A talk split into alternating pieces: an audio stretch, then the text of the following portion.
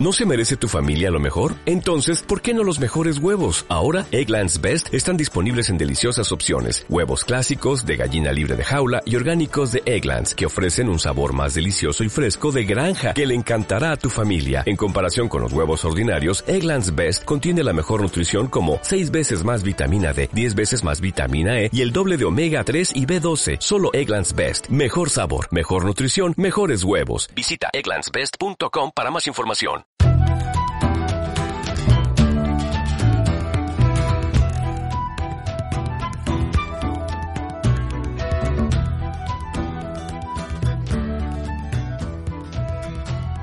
Buenos días y bienvenidos al podcast Visibilidad Online para Negocios Locales. El podcast donde si tienes un, negocio local aprenderás técnicas y estrategias para aumentar su visibilidad en Internet. Antes de empezar con el episodio de hoy, recordaros que el próximo sábado 21 de julio tendremos el siguiente sorteo del podcast. Recordaros que es una, un informe de, eh, la competencia eh, para tu negocio local, ¿vale? A partir de una palabra clave que, que tú me digas, que normalmente será la keyword clave más la localización, te haré un informe completo de la competencia que tienes online. Para participar, ya sabéis, solo tenéis que entrar en danifirvida.com barra mi negocio local y dejar allí vuestros datos. Y tanto los que aún no os ha tocado como los nuevos que os apuntéis ahora, pues entraréis en el sorteo del, sábado 21. Y ahora sí, empezamos con el episodio 51. Eh, como habréis visto, tiene un nombre muy extraño. Sí, efectivamente se llama ¿De qué diablos me estás hablando?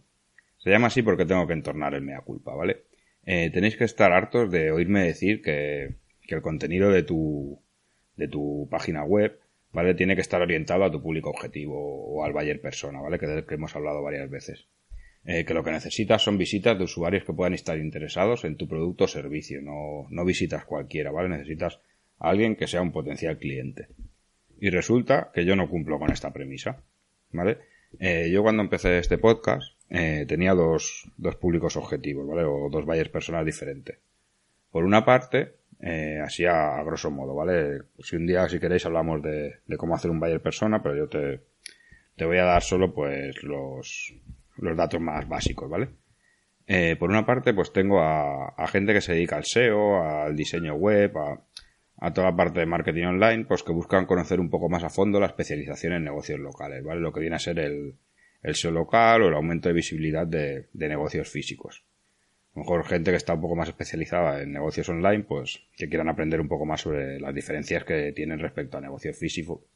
Y luego, por, por otra parte, está aquella persona que es el propietario de un negocio local y que quiere aprender cómo mejorar su presencia online eh, de su negocio, ¿vale? Eh, una persona que no es un gran dominador de lo que es el entorno web, eh, la publicidad online y, y todos estos temas, pero que poco a poco va aprendiendo a través de este podcast o a través de cursos que esté haciendo o, lo que o como quiera aprender, ¿vale? Para poder él hacer su propia estrategia online de, de publicidad o bueno, o subcontratar a, a alguien, pero bueno, saber un poco de qué se está hablando. Con el primer buyer persona, pues no hay problema, ¿vale? Eh, ellos conocen de sobra todo el argot que se está utilizando en este podcast. Pero con los segundos sí que he cometido un fallo de bulto, ¿vale? Es un fallo de orientación de contenido, ¿vale? He recibido varios correos, pues preguntándome sobre términos de los que voy hablando en el podcast. Y que no he explicado previamente, ¿vale? Y ahí está mi error, ¿vale? He dado por supuesto que estos términos serán conocidos por todos cuando realmente no es así. ¿Os dais cuenta cómo no he orientado bien el contenido? Esto es lo que, lo que os he comentado muchas veces, ¿vale? De que realmente no estás atacando a la, al persona clave o tu buyer persona que, que necesitas, ¿vale? Pero todo esto tiene solución. He pensado en hacer cada cierto tiempo un episodio donde ir explicando todos estos términos que van saliendo en los podcasts, para ir aclarando los conceptos a las personas pues que aún no, no han oído hablar de ellos o no los conocen. Eh, por eso os pediría que, como habéis ido haciendo algunos, pues me enviaseis a través del formulario de danifirvida.com barra contactar vuestras dudas sobre conceptos o términos que, van, que aparezcan o que hayan aparecido y que en su momento pues o no explique bien o no hayáis oído hablar antes previamente, ¿vale? Sobre ellos. Mi idea es explicar estos conceptos de una manera básica y sencilla, sin entrar en terminologías que aún compliquen más el tema, ¿vale? Así que antes de empezar con este tipo de episodios, ya pido por, por adelantado perdón a todos los expertos y que oigan algunas definiciones que, que crean que no están completas o que, o que les falta algo, ¿vale? Pero voy a intentar eh, hacerlo pues comprensible para aquella gente que está empezando ahora a, conocer todo este mundo del marketing online, en este caso orientado a negocios locales. Para empezar con, este primer capítulo, eh, voy a hablaros de, de dos términos, ¿vale? Lo que serían las palabras clave y luego los tipos de enlace. Respecto a las palabras clave, muchas veces hemos hablado en el podcast del término palabra clave, eh, keyword, la keyword a, la hora de generar el contenido. ¿Vale? Eh, muchos me habéis preguntado sobre dónde poner la palabra clave para que Google sepa qué es esa palabra clave en este artículo, ¿vale? Mm, a ver, esto a lo mejor no he explicado, pero no funciona así, ¿vale? Ah, si tienes el plugin de, un plugin de SEO, si te estás utilizando WordPress, por ejemplo, como el plugin de Yoast, pues por ejemplo, allí sí puedes poner la palabra clave, por la que a ti te gustaría posicionar. Pero ojo al matiz, que acabo de decir, ¿vale? La que a ti te gustaría posicionar, ¿vale? Te pongo un ejemplo extremo. Si tú haces un artículo sobre los tipos de elefantes en África y en la palabra clave de Yoast le pones que te gustaría posicionarlo por fontanero en Barcelona, ya te puedo asegurar que ni por asomo vas a posicionar por la keyword fontanero en Barcelona. Tú pones allí la palabra clave por la que te gustaría posicionar, pero realmente es el contenido del artículo de, de tu web el que conseguirá que Google lo indexe por unos términos u otros, ¿vale? Hay que tener en cuenta que Google cada día es más, cada día es más inteligente, ¿vale? Y que comprende mejor ya lo que son sinónimos, la diferencia entre singulares y plurales, eh, lo que es contenido similar, ¿vale? Porque antes era, yo qué sé, si querías posicionar fontanero en Barcelona, pues tenías que utilizar fontanero en Barcelona, fontanero en Barcelona, fontanero en Barcelona, ¿vale? En cambio ahora, pues ya puedes utilizar sinónimos, eh, puedes utilizar eh, menos a lo mejor fontaneros, eh, fontanero, eh, Barcelona no hace falta que lo pongas siempre, ¿vale? Google cada vez es un poquito más inteligente y va, va sabiendo orientar mejor las palabras clave por las que posicionar un artículo. Tienes que marcar una palabra clave, pero luego has de escribir orientado a ella, ¿vale? Úsala en el título, úsala en las negritas, en el primer párrafo, en alguna imagen, en el, en el anchor de algún link, ¿vale? Y, hablando de links, pues aquí ya lo ligamos con el segundo concepto que quería aclarar hoy, ¿vale? Y es los tipos de enlace. Así, a, a grosso modo, ¿vale? Eh, os diría que hay dos divisiones básicas, ¿vale? Por una parte estaría el tema de si son enlaces internos o externos. Eso está claro, ¿vale? Los enlaces internos son los que facilitan la navegación del usuario por tu web. Eh, los puedes encontrar en los menús, en links internos de tus artículos. Eh, básicamente sirven para mejorar la usabilidad del usuario y para darle más importancia a unos contenidos que a otros, ¿vale? Si por ejemplo Google ve que un artículo está linkado desde otros cinco artículos de tu web y otro no tiene enlaces, pues Google considera más relevante el artículo que tiene más enlaces entrantes. Aquí entraría en juego el concepto de interlinking, ¿vale? Eh, que es eh, una manera de estructurar los links internos para darle más o menos importancia a cada contenido. Esto es un concepto más avanzado, ¿vale? Que si queréis podemos hablarlo en otro episodio más en profundidad. si os apetece aprender lo que es una estrategia de interlinking, ¿vale? Eh, dejármelo el formulario de contacto y, lo trataremos en uno de estos capítulos. y luego los enlaces externos pues son los que llegan a tu web desde otras webs, ¿vale? O sea, una web pues considera que tu contenido es interesante y, y linka a tu, a tu artículo o, directamente a tu home, ¿vale?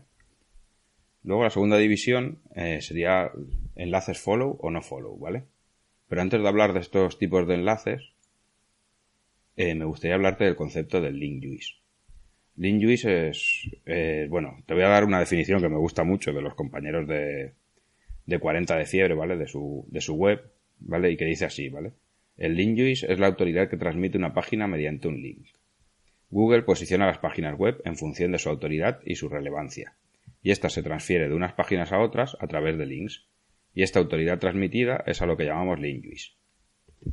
Para hacer un ejemplo, ¿vale? Eh, vamos a entender una página web como un gran vaso de zumo, y al que hacemos diversos agujeros, que serán los links en la base. De esta forma, un vaso que tenga un agujero transmitirá todo su link a través de ese único agujero. Y si tiene 10, cada agujero pasará un 10% del link total y así sucesivamente. ¿Vale? Eh, esto es una definición de muy andar por casa, pero es muy visual, ¿vale?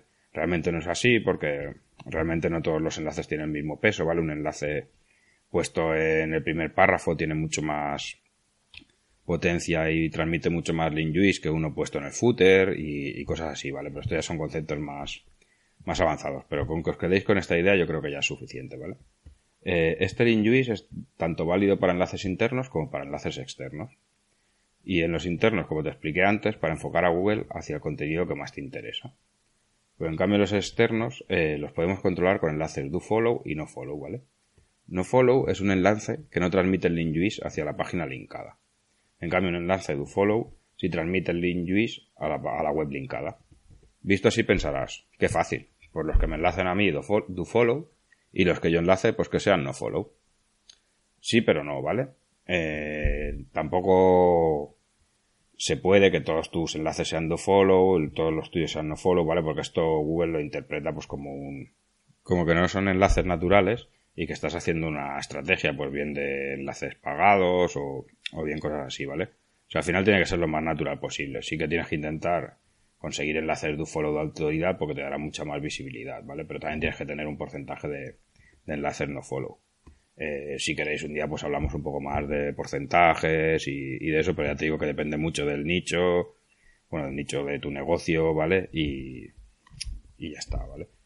Y hasta aquí pues sería el episodio de hoy, ¿vale? Donde hemos hablado de estos dos temas y espero que, os haya gustado, ¿vale? Y que, realmente esos sean más útiles y a partir de ahora pues iré haciendo pues episodios periódicos explicando pues este tipo de conceptos, ¿vale? En el siguiente episodio que tratemos sobre sobre estos conceptos, pues hablaremos de la estructura del contenido, de lo que es el title, los H1, los H2, H3, las metadescripciones, todo esto un poco como es la estructura de, un artículo y el por qué de, conviene estructurarlo y, en qué nos beneficia. Me gustaría que me dieseis el feedback sobre este tipo de episodios, ¿vale? Si os interesan o, si no, ¿vale?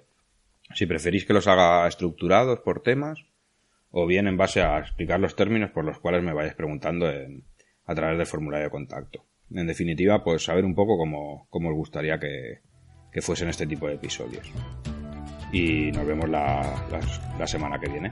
Adiós.